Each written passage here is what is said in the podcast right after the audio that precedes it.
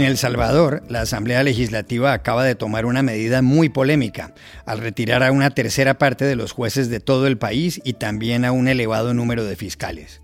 Los diputados del partido político del presidente Nayib Bukele y sus socios celebraron ruidosamente la medida. Queda aprobado el decreto antes discutido.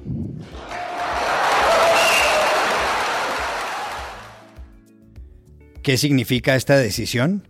¿Es otro paso autoritario de Bukele? Hablamos en San Salvador con Ricardo Avelar, editor político de El Diario de Hoy. ABBA, el legendario grupo de pop sueco que se disolvió en 1982 y que tiene éxitos tan famosos como Mamma Mia y Dancing Queen, vuelve con un nuevo álbum y con unos conciertos especiales en Londres. ¿Qué significa el regreso? Llamamos a la periodista argentina especializada en música, Ushi Levy. Cada cierto tiempo dedicamos un segmento de este podcast a dar una receta de un plato fácil de cocinar. Varios oyentes nos habían pedido la de una pasta. Por eso decidimos llamar a la chef Federica Galeani, una italiana que vive en Bogotá y que hoy explica cómo hacer unos buenos espaguetis con flores de calabaza. No se la pierdan. Hola, bienvenidos a El Washington Post. Soy Juan Carlos Iragorri, desde Madrid. Soy Dori Toribio desde Washington, D.C. Soy Jorge Espinosa desde Bogotá. Es viernes 3 de septiembre y esto es todo lo que usted debería saber hoy.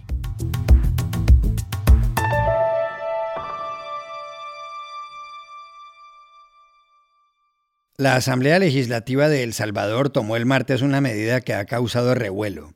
Expulsó a una tercera parte de los 690 jueces de todo el país y a numerosos fiscales y desvinculó a los mayores de 60 años y a quienes habían cumplido 30 en el oficio. La legislación fue aprobada por 63 votos de los 84 posibles. En el bloque que le dio luz verde a la iniciativa están los 56 legisladores de Nuevas Ideas, el partido político del presidente Nayib Bukele. En la misma orilla estuvieron los congresistas de la Gran Alianza por la Unidad Nacional, GANA, del Partido de Concertación Nacional, PCN, y del Partido Demócrata Cristiano, el PDC. En su cuenta de Facebook, Bukele, que lleva dos años en el poder y a quien analistas consideran un hombre abiertamente autoritario, dijo que lo aprobado sirve para depurar el sistema judicial y también la fiscalía. Las nuevas disposiciones que modifican la ley de la carrera judicial decretan la jubilación automática de los jueces, algunos de los cuales mostraron su rechazo públicamente. Ante el Centro Judicial Isidro Menéndez, por ejemplo, el juez de primera instancia José Alberto Franco leyó un comunicado donde cuestionó a la Asamblea Legislativa. Nuestra oposición al proceso de formación de ley, mediante el cual fue aprobado dicho decreto, por inconstitucional debido a que los diputados no tienen iniciativa de ley en lo concerniente a la carrera judicial conforme lo dispuesto en el artículo 133, inciso ordinal tercero de la Constitución de la República. Algo que ha llamado la atención es que entre los jueces cuya jubilación fue decretada se encuentra Jorge Guzmán, que investigaba el caso de la matanza de El Mozote.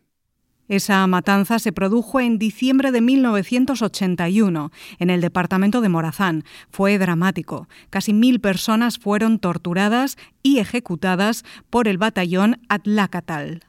La masacre de El Mozote fue la más grave de la Guerra Civil salvadoreña, que se libró de 1979 a 1992 y ha sido una de las más sangrientas del continente americano. Otro dato a tener en cuenta es que hace 10 meses el juez Jorge Guzmán le había solicitado a la Fiscalía investigar por incumplimiento de deberes a Bukele por haber impedido inspeccionar varias unidades militares. En todo este contexto, ¿qué significa la decisión de la Asamblea Legislativa? Llamamos a San Salvador a Ricardo Avelar, editor político de El Diario de Hoy. Yo lo veo como un gran retroceso en la democracia de El Salvador y como un paso más hacia la consolidación del poder por parte de Nayib Bukele. que no se nos olvide que hace solo cuatro meses los diputados afines a Bukele removieron por la fuerza y sin seguir el procedimiento legal a la Sala de lo Constitucional, que le había limitado el poder y los excesos a Bukele, y al fiscal general de la República, que estaba investigando casos de corrupción. Pero bueno, ya se dio ese hecho y lo que tenemos que entender son las consecuencias políticas de este. Y yo les resumo en cuatro puntos principales. El primero es que estamos empezando a validar argumentos absurdos Dicen los diputados del oficialismo que lo que están pretendiendo hacer es limpiar la corrupción en el judicial, pero ¿cómo va a ser un parámetro para esto la edad de los jueces? Segundo, si en esta purga se van a ir más de 150 jueces, esas vacantes tienen que llenarse de alguna forma. Y podemos empezar a pensar que estas vacantes las van a llenar con jueces afines al oficialismo. Ahora bien, jueces afines al oficialismo le pueden garantizar al presidente y a sus aliados impunidad en ciertos casos. Y les muestro uno que es bastante sensible en El Salvador, y es el caso de la masacre del Mozote de 1981, cuyo juez ha estado requiriendo acceso a los archivos militares y el gobierno de Nayib Bukele se lo ha negado. Y este es uno de los jueces que se va a ir en esa purga que ha aprobado el legislativo afín a Bukele.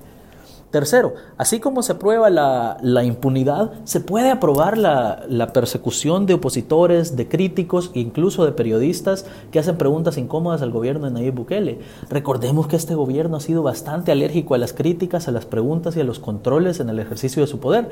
Entonces, con jueces afines, me garantizo que mis amigos estén a salvo y que mis críticos estén atemorizados. Y finalmente, estamos instaurando una cultura de pleitesía y de silencio esto quiere decir que aquellos críticos del presidente van a ser castigados y que aquellos que guarden silencio van a ser premiados y ascendidos.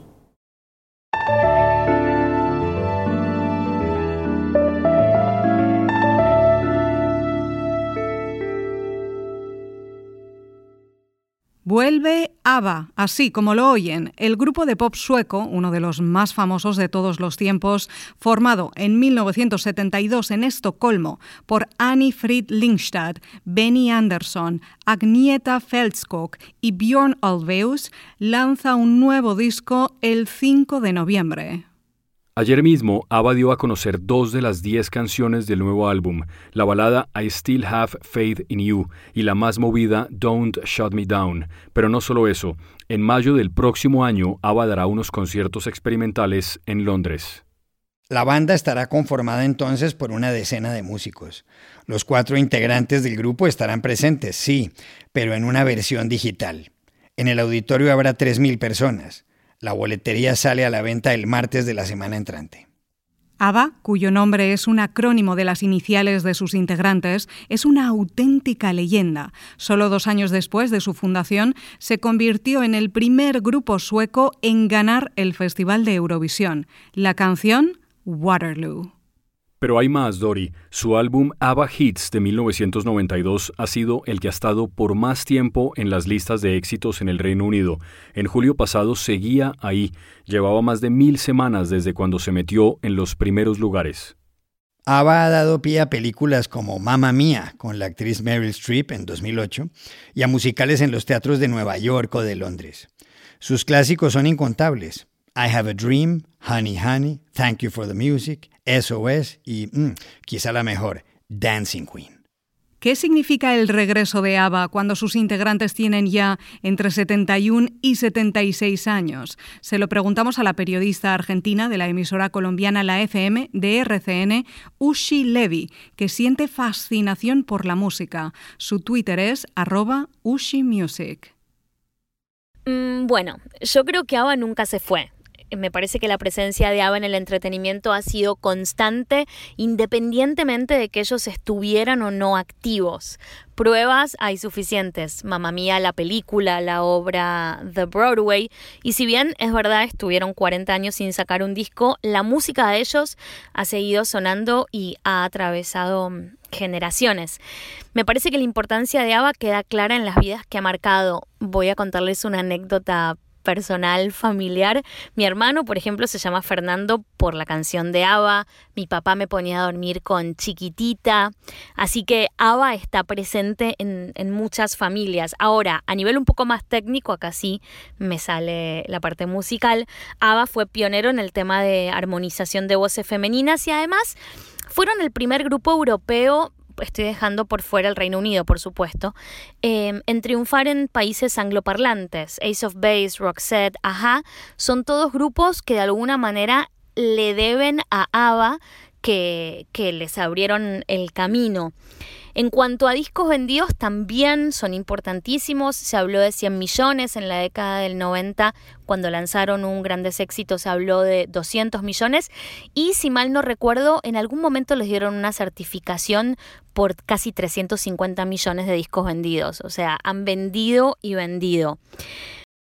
La verdad es que si nos ponemos a hablar de Suecia, tenemos que hablar de IKEA, de Volvo y de ABBA.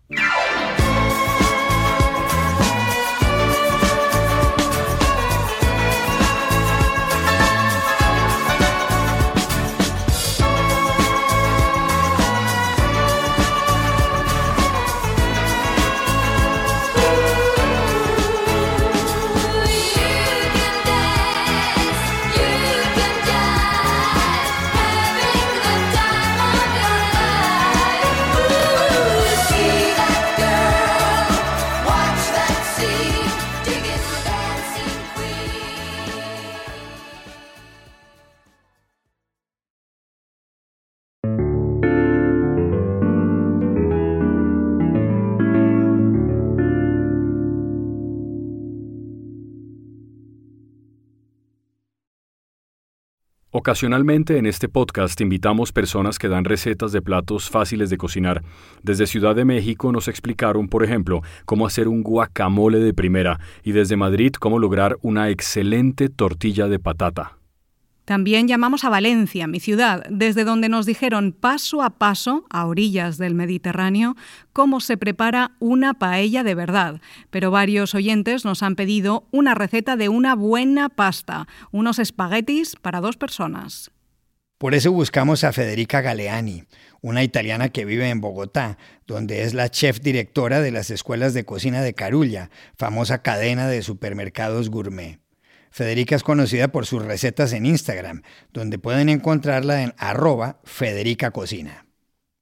Hola Juan Carlos, gracias mille por este espacio y estoy muy feliz de poderles compartir una receta que siempre he cocinado con mi mamá en la primavera cuando yo todavía vivía en Italia. Mi mamá vive en Imola, una ciudad cerca de Bolonia, en Emilia-Romagna, una región súper bonita y gastronómicamente muy fuerte. Así que pues la cocina es una pasión y afición de familia. Pero bueno, volviendo a la receta, hoy les quiero enseñar a preparar spaghetti ai fiori di zucca que son los espaguetis con flores de calabaza, estas flores que se dan en primavera y que se pueden preparar de muchas maneras. Pueden ser fritas, horneadas, rellenas o, como en este caso, en forma de salsa para condimentar una pasta. Prepararla es muy sencillo y la receta que les voy a compartir pues la he pensado para dos personas, pensando justamente en este caso en mi mamá y en mí. Ustedes saben que para nosotros los italianos la mamá es siempre la mamá, así que imposible no hacerlo. Pero bueno, empecemos a cocinar porque creo que ya eh, tenemos un poquito de hambre. Lo primero que vamos a hacer es empezar a cocinar la pasta, así que vamos a poner en este caso 200 gramos de espagueti en agua hirviendo con abundante sal y mientras tanto preparamos la salsa. Eso también es una característica de nosotros los italianos. Mientras cocinamos el espagueti o la pasta, preparamos la salsa. Preparar es muy sencillo. En una sartén vamos a calentar un poquito de aceite de oliva y en ese aceite de oliva vamos a sofreír media cebolla picada y dos dientes de ajo picados. Apenas empiecen a dorar un poco, vamos a agregar unos 300 gramos de flores de calabaza previamente desmenuzadas. Las podemos desmenuzar tanto con las manos o con un cuchillo, pero con las manos la verdad es mucho más fácil. Apenas las flores de calabaza empiecen también a dorarse, a mezclarse con la cebolla y con el ajo y a soltar ese aroma que las caracteriza, en ese momento vamos a poner en nuestra salsa unos 300 gramos de pomodori ciliegina o tomate cherry partidos en dos, lo importante es que estén bien maduros porque necesito que el tomate empiece a soltar su agua y obviamente sus jugos y empiece a darle cremosidad a mi salsa. Cocino durante dos minutos y obviamente le pongo un poquito de sal, un poquito de pimienta, eso es al gusto. A mí, por ejemplo, me gusta el picante, así que le agrego un poquito de peperoncino y sigo mezclando hasta que básicamente se vea y empiece, digamos, a, a sentirse la cremosidad. Después de unos dos minutos llegó el momento del vino. En Italia toda receta generalmente lleva un vino, así que en este caso no es la excepción y le vamos a agregar unos 30 mililitros o un shot de vino blanco seco.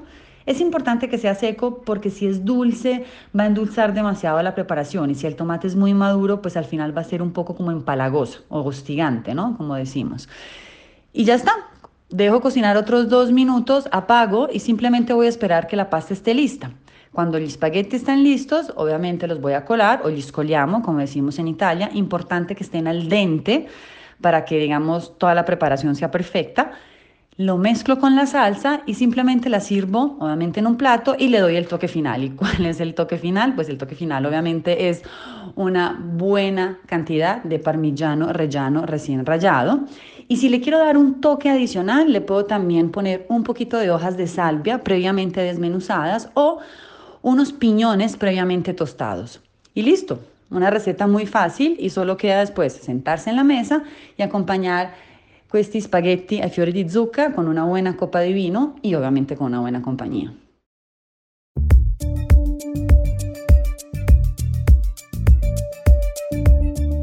Y estas son otras cosas que usted también debería saber hoy.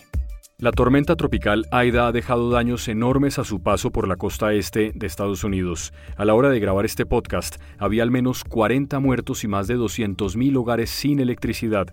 El Servicio Meteorológico Nacional confirmó que en solo una hora cayeron en el Central Park de Nueva York 8 centímetros de lluvia, lo que supone un récord histórico. El presidente Joe Biden visitará hoy Luisiana, donde Aida tocó tierra como huracán de categoría 4 el domingo.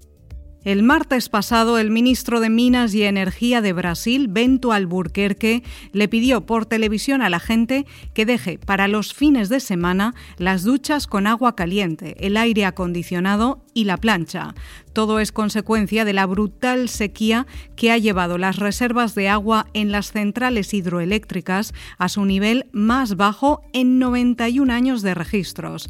Brasil, un país de 211 millones de habitantes, posee los mayores recursos de agua dulce del mundo, pero desde 1991 ha perdido el 15% de sus reservas. En el Reino Unido, el Brexit y la pandemia han causado una profunda crisis en la cadena de suministro de productos como las leches malteadas de McDonald's, el famoso pollo africano Nando, las cervezas Carling y Coors y hasta latas de Coca-Cola en sus versiones Diet y Zero. Tras separarse de la Unión Europea, unos 14.000 camioneros debieron salir del país, generando una escasez de transportadores de distintas mercancías. Solo 600 han regresado y mucha gente se queja. Y aquí termina el episodio de hoy de El Washington Post, El Guapo. En la producción estuvo John F. Burnett. Por favor, cuídense mucho. Y pueden suscribirse a nuestro podcast en nuestro sitio web, elwashingtonpost.com, seguirnos en nuestra cuenta de Twitter, arroba el post, y también nos encontrarán en Facebook, buscando el Post Podcast. Chao, hasta la próxima.